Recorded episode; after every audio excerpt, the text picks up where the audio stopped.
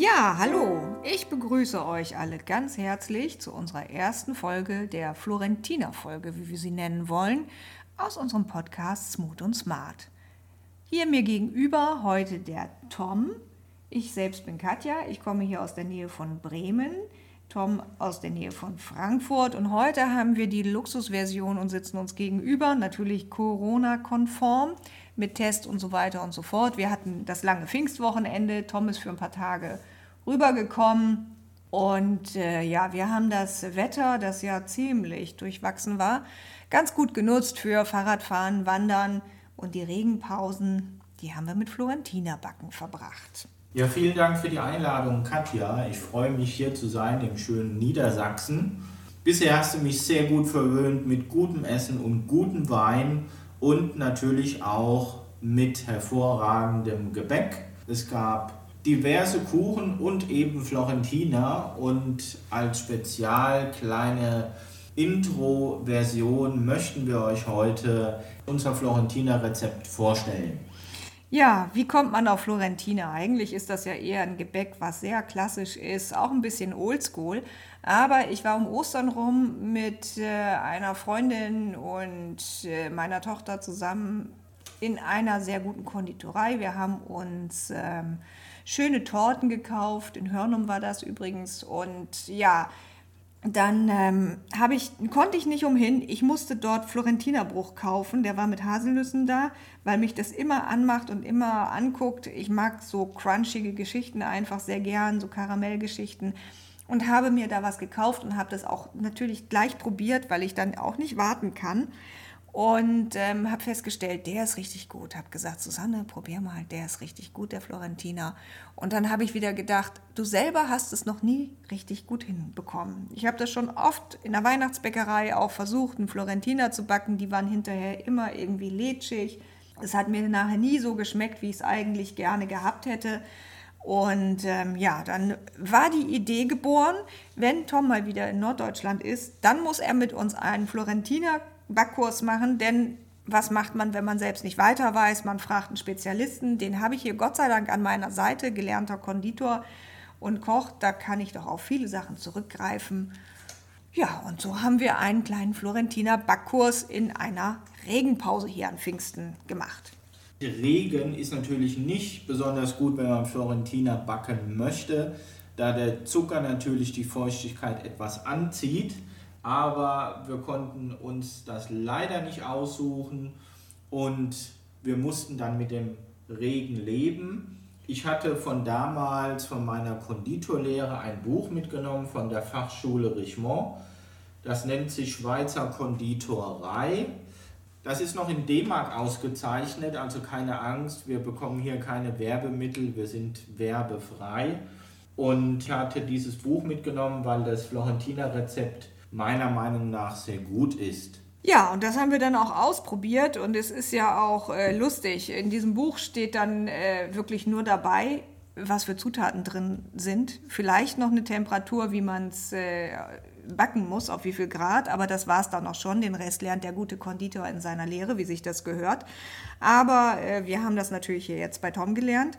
Ja, und da muss man äh, Zucker, Honig, Sahne und Butter erhitzen. Und beim Erhitzen, da braucht man wieder ein bisschen Mut, habe ich festgestellt. Florentiner backen erfordert trockenes Wetter und Mut, denn äh, man muss den Zucker, diese Zuckermasse richtig lange kochen, bis sie die Farbe verändert. Und das dauert äh, je nach Menge, die man da so eingesetzt hat, auch schon mal eine ganze Weile. Und es kocht sprudelnd vor sich hin. Und ähm, wahrscheinlich habe ich das früher nie richtig lange gemacht.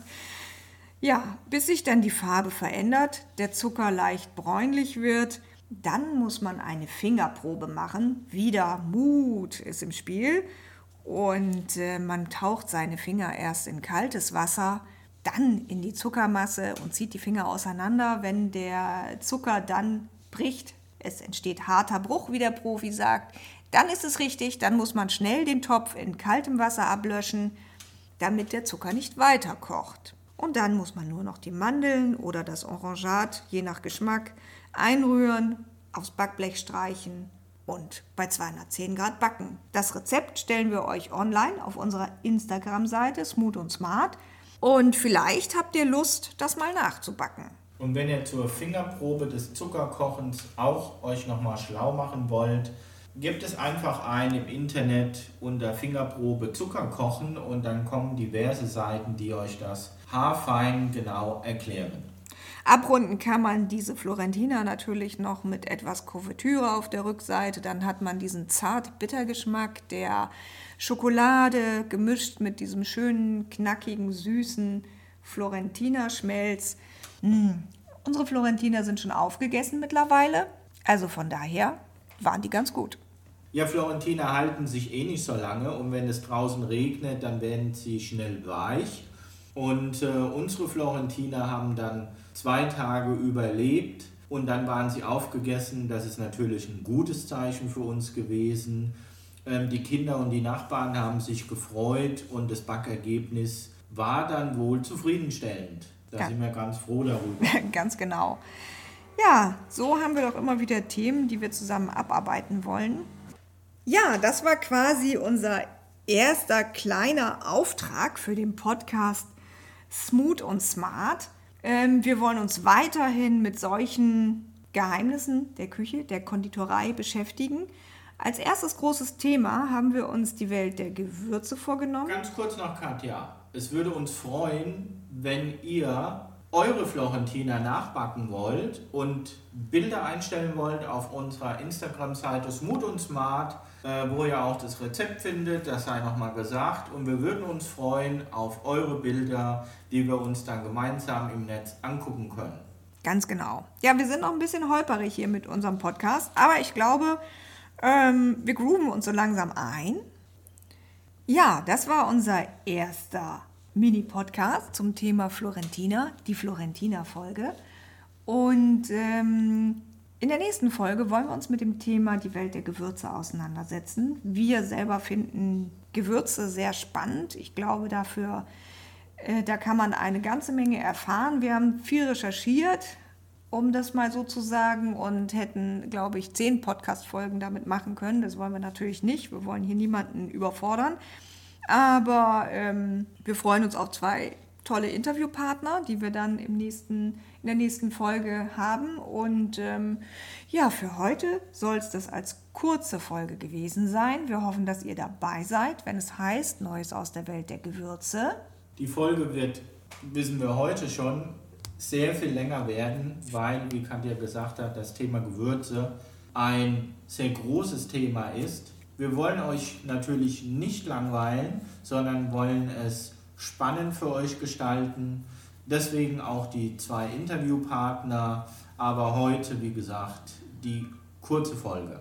Ja, dann bis zum nächsten Mal. Wir hoffen, dass ihr interessiert und dran bleibt, wenn es wieder heißt Smooth und Smart. Danke euch. Wir denken an euch. Habt schönes Wetter und geht raus und genießt das Leben. Tschüss.